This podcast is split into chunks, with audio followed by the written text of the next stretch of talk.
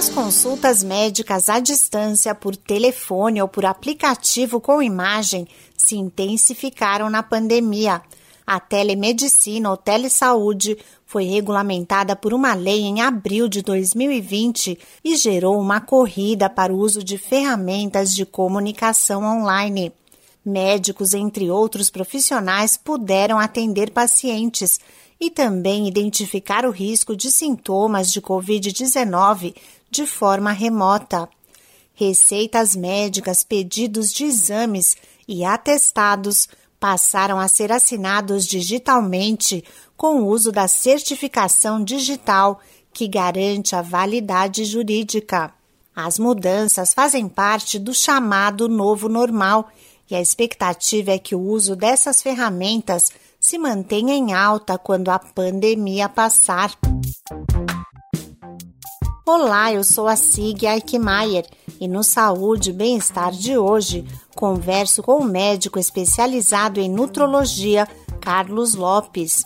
Ele diz que a pandemia acelerou as discussões sobre o uso da telesaúde e trouxe vantagens aos pacientes. Você consegue ter um alcance maior, a gente tem condição de ser atendido por especialistas que muitas vezes têm, estão em outra região, né, em outro local, e você tem acesso a esse tipo de atendimento. Né?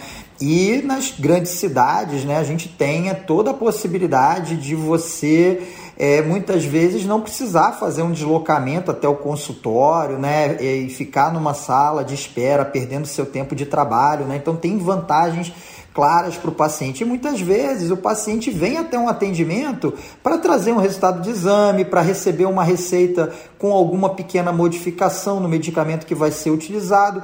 E aí você tem um tempo enorme de deslocamento e de espera para ele ficar 15, 20 minutos na consulta, né, propriamente no atendimento. Para os médicos e outros profissionais de saúde, as mudanças quebraram a barreira geográfica de atendimento. Por exemplo, eu estou no Rio de Janeiro, então meus pacientes são majoritariamente no Rio de Janeiro, apesar de que tem pessoas conhecidas e tudo mais que são de fora, né? Ou pacientes que atendiam comigo e por acaso se mudaram, foram para outro estado ou outro país até.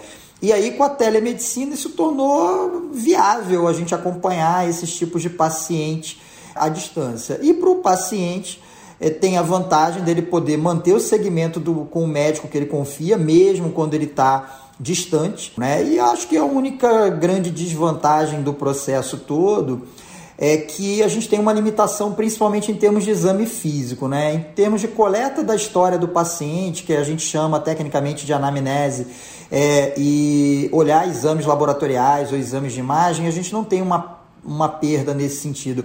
Na avaliação do médico Carlos Lopes, a telesaúde ainda precisa solucionar algumas limitações no Brasil. A gente ainda briga com a aceitação da receita assinada digitalmente nas farmácias, para você ter um exemplo, né?